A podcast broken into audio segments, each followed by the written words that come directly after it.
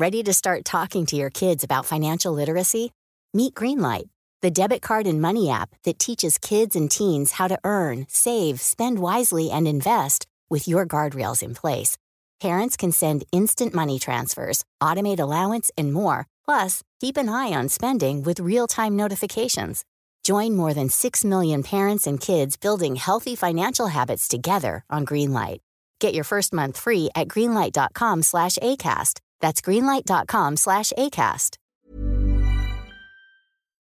El presidente Gabriel Boric nos cuenta una historia de San Lorenzo en la que se le presenta como un mártir frente a la iglesia, como un abanderado de la redistribución de la riqueza hacia los pobres.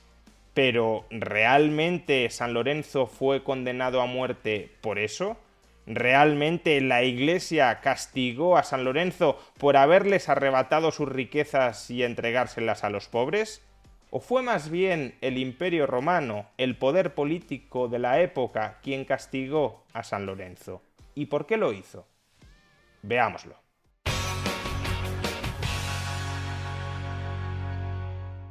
Seguro que muchas veces han escuchado aquello de que Robin Hood robaba a los ricos para dárselo a los pobres. En realidad lo que hacía Robin Hood era robar a quienes robaban a los pobres para devolvérselo a los pobres. Porque Robin Hood robaba al Estado inglés, a los recaudadores de impuestos, y lo que hacía era devolver el dinero de los impuestos a aquellas personas que habían pagado impuestos. Sin embargo, este cambio en la narrativa de fondo de Robin Hood sirve a muchas personas para reivindicar ese mensaje, esa leyenda de Robin Hood, robar a los ricos para dárselo a los pobres, como pretexto para defender la acción redistributiva del Estado. De hecho, hay impuestos que incluso se llaman impuesto Robin Hood, cuando no deja de ser un insulto absoluto a lo que hacía Robin Hood, que no era, repito, cobrar impuestos, sino devolver los impuestos que previamente habían sido cobrados. Pues bien, este tipo de tergiversaciones en el mensaje de fondo de una determinada leyenda es justamente lo que pretendió hacer hace unos días el presidente de Chile, Gabriel Boric. El pasado 10 de agosto fue la festividad de San Lorenzo. Y como ahora veremos, Gabriel Boric reinterpreta la historia de San Lorenzo a conveniencia ideológica. Hoy día es 10 de agosto. Eh, durante la campaña fui al norte y mm, me encontré con una devoción que me sorprendió mucho por San Lorenzo y en las, en las caletas había en las casas en donde uno entraba un pequeño altar a San Lorenzo. Y muchas veces cuando eh, nos pasa que... Em, la, república a veces se vuelve una misa sin Dios y, uno le, vacía de contenido a las cosas que uno repite tradicionalmente. Eh, ¿Saben quién fue San Lorenzo?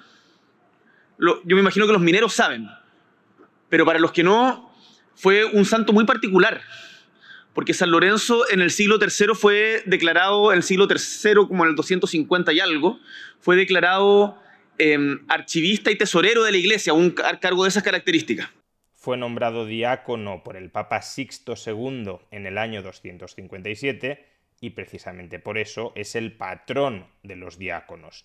Y como diácono le correspondía administrar los bienes de la iglesia. Y en una de las eh, peleas, discusiones que hubo al interior de la iglesia que no terminaban muy bien, eh, le fue condenado Aquí la cosa ya empieza a descarrilar peligrosamente. A San Lorenzo no lo condena la Iglesia. De hecho, la Iglesia lo canoniza como santo. A San Lorenzo lo condena el imperio romano. Es decir, el Estado, el poder político, no el poder religioso, sino el poder político de la época. En el año 257 se recrudece la persecución contra el cristianismo dentro del Imperio Romano.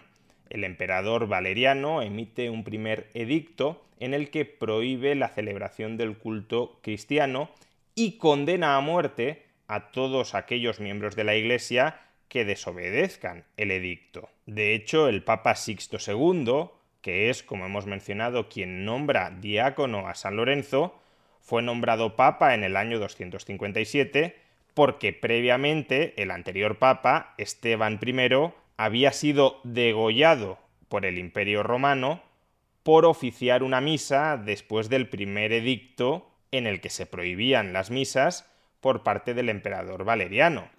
Y en una de las eh, peleas, discusiones que hubo al interior de la iglesia que no terminaban muy bien, por tanto, decir que había un lío interno en la iglesia que no termina muy bien, cuando lo que había era una persecución política del imperio romano contra los cristianos, pues ya digo, de entrada no es la mejor forma de contextualizar por qué fue condenado San Lorenzo.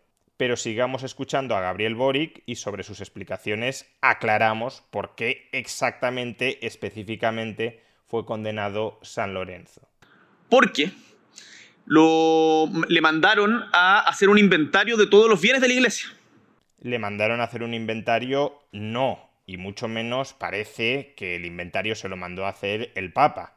Y no es así. El Papa Sixto II, quien le nombró diácono, quien nombró diácono a San Lorenzo, fue decapitado el 6 de agosto del año 258, de nuevo por oficiar una misa.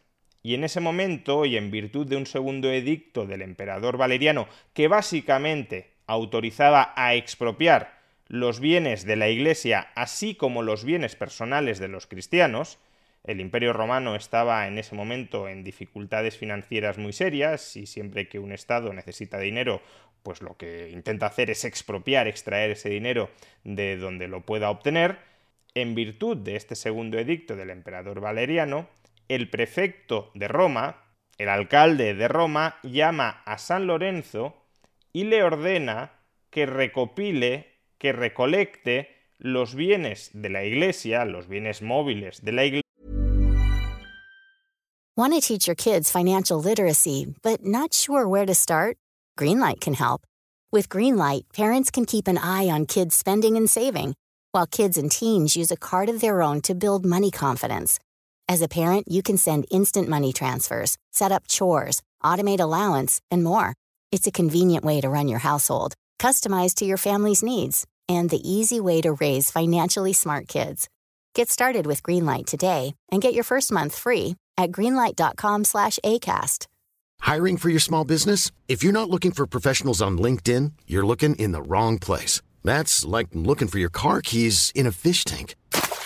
LinkedIn helps you hire professionals you can't find anywhere else, even those who aren't actively searching for a new job but might be open to the perfect role. In a given month, over 70% of LinkedIn users don't even visit other leading job sites. So start looking in the right place. With LinkedIn, you can hire professionals like a professional. Post your free job on linkedin.com slash spoken today. A lot can happen in three years. Like a chatbot may be your new best friend. But what won't change? Needing health insurance. United Healthcare Tri-Term Medical Plans, underwritten by Golden Rule Insurance Company, offer flexible, budget-friendly coverage that lasts nearly three years in some states. Learn more at uh1.com. y se los entregue. Por tanto, no es que la Iglesia, el Papa, le dijera a San Lorenzo, haz un inventario para que nos enteremos de toda la riqueza que poseemos. No. El Imperio Romano, el poder político, le ordena a San Lorenzo, como diácono, como administrador de los bienes de la Iglesia, que le entregue al Imperio Romano los bienes de la Iglesia.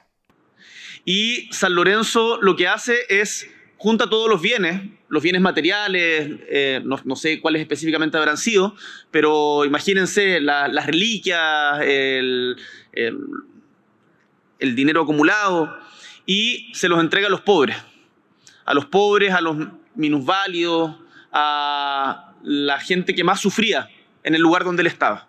Aquí parece que San Lorenzo era un justiciero que iba robando los bienes de la iglesia y se los entregaba a los pobres nada más lejos de la realidad. A San Lorenzo, el alcalde de Roma, le dijo, entrégame los bienes de la Iglesia, es decir, el Estado romano quería expropiar los bienes de la Iglesia. Y San Lorenzo le replicó, de acuerdo, pero necesito tres días para recolectar todos los bienes que te he de entregar. ¿Y qué hizo San Lorenzo durante esos tres días que tuvo de plazo para recopilar, para recolectar, para recoger los bienes de la Iglesia? Lo que hizo fue repartirlos entre los pobres, pero no para descapitalizar a la Iglesia per se, sino para no entregárselo como impuesto al imperio romano. Repartió las riquezas de la Iglesia entre los pobres frente a la alternativa de entregársela al poder político en forma de impuesto. Que si no me equivoco era la provincia Hispania de, Roma, eh, del Imperio Romano. Y va donde el Papa recién asumido. Pero ¿cómo puede ir a ver al Papa recién asumido si a Sixto II lo nombraron Papa un año antes, en el 257, y lo acababan de decapitar el 6 de agosto, es decir, tres días antes? A quien va a ver no es al Papa, a quien va a ver es al prefecto de Roma, al representante del poder político que le había ordenado que le entregara los bienes de la Iglesia, que le entregara como impuesto, como expropiación, los bienes de la Iglesia. Y le dice como, aquí están las riquezas de la Iglesia, va con los pobres, estas son las riquezas de la Iglesia. Lo condenaron a muerte en la parrilla, en una tortura lenta. Aquí parece que quien condena a muerte a San Lorenzo es el Papa, es la Iglesia después de haber hecho inventario de los bienes de la Iglesia y de haberlo repartido entre los pobres, el Papa enfurece y por tanto condena a muerte a San Lorenzo, nada más lejos de la realidad. Quien condena a muerte a San Lorenzo es el imperio romano, el prefecto de Roma. ¿Por qué?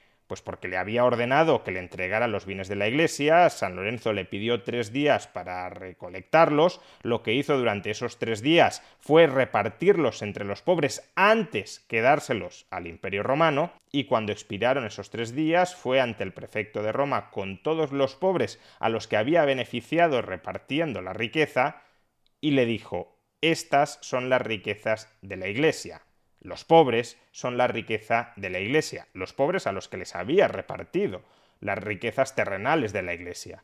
Y el prefecto de Roma considera eso un insulto al emperador y por tanto condena a muerte el imperio romano por no pagar impuestos, por no entregarle la propiedad privada de la Iglesia, condena a muerte a la parrilla a San Lorenzo. A Sixto II se lo decapita el 6 de agosto, tres días después para hacer inventario y el 10 de agosto se condena a muerte a San Lorenzo.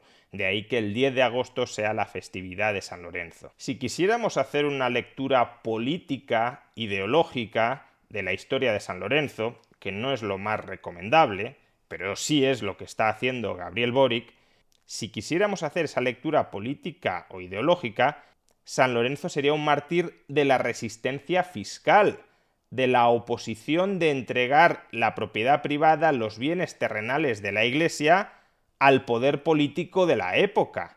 A San Lorenzo lo condenan a muerte por no pagar los impuestos, por no entregar las propiedades de la Iglesia al imperio, que el imperio, que la ley, le había ordenado entregar. A San Lorenzo no se le condena a muerte porque redistribuya entre los pobres los bienes de la Iglesia. Esa no es la causa de la condena. Aunque no los hubiese repartido entre los pobres, el mero hecho de no entregarle como se le había ordenado los bienes de la Iglesia al Imperio Romano lo habría condenado a muerte. Por tanto, es todo lo contrario de lo que nos está vendiendo Gabriel Boric. Boric de alguna manera se quiere colocar en la posición de San Lorenzo yo represento los ideales redistributivos de San Lorenzo, pero en realidad Boric ocupa la posición del Imperio Romano, de quien cobra impuestos, de quien arrebata la propiedad a otras personas, de quien castiga a aquellos contribuyentes que, como San Lorenzo, se niegan a pagar impuestos. En esta historia, Gabriel Boric no es el bueno. En esta historia, Gabriel Boric ocupa la posición del malo. Y cuando digo Gabriel Boric, claro, no lo quiero personificar en él. Me refiero a Gabriel Boric o a cualquier otro político.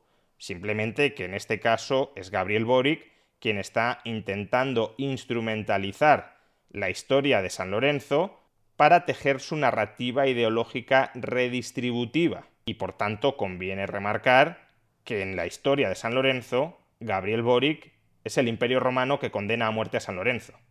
Pero creo que ese ejemplo, esas, viejas tradiciones, vale la pena recordarlas. Sí, vale la pena recordarlas, pero recordarlas bien, no mintiendo sobre ellas, no tergiversándolas en función de tu conveniencia y de tu agenda ideológica.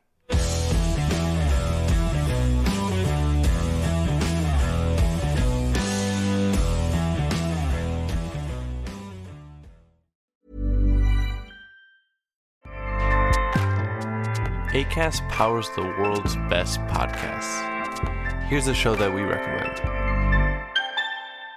The Real Housewives is a guilty pleasure for most, but if you're looking to not feel guilty about that pleasure, tune in to Everything Iconic with me, Danny Pellegrino, where I break down all the messy moments and behind the scenes antics of Bravo's popular franchise. And on Everything Iconic, I also interview celebrity guests like Kelly Ripa, Kiki Palmer, Drew Barrymore, Cameron Diaz, and more about their guilty pleasures, their past work, and so much more. So if you're pop culture obsessed and find yourself watching way too much reality TV like me, tune in to Everything Iconic with Danny Pellegrino wherever you listen to podcasts. ACAST helps creators launch, grow, and monetize their podcasts everywhere. ACAST.com.